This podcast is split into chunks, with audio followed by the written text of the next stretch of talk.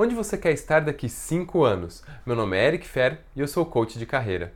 E nesse episódio nós vamos falar sobre futuro. Então, vamos lá. Muitas pessoas têm dificuldade em responder perguntas sobre o futuro. Onde você quer estar daqui 5 anos? O que você quer ser daqui 5 anos? E eu identifiquei dois cenários. O primeiro cenário é quando a pessoa não sabe a resposta. E um dos motivos é simplesmente que a pessoa vai postergando, vai deixando para depois.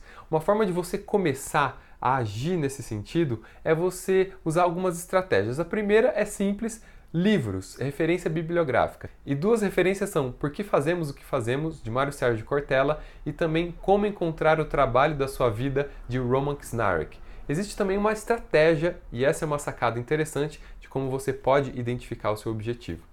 Imagina que você tem na sua frente o gênio da lâmpada e você pode perguntar, pedir para ele qualquer coisa. O que, que você quer ser hoje? O que, onde você quer estar hoje? Essa é uma sacada muito simples que derruba as barreiras mentais e permite você expandir sua consciência e pensar além. E a segunda situação de dificuldade em responder respostas sobre o futuro, sobre o que quer daqui tantos anos, é que existem aquelas pessoas que sabem o que querem, mas não agem a respeito. Então, é uma ideia, um objetivo que fica ali guardado em algum lugar, engavetado, mas nunca é levado adiante. E para você se colocar rumo ao seu objetivo, você tem que fazer um planejamento. E a sacada para o planejamento se chama roadmap.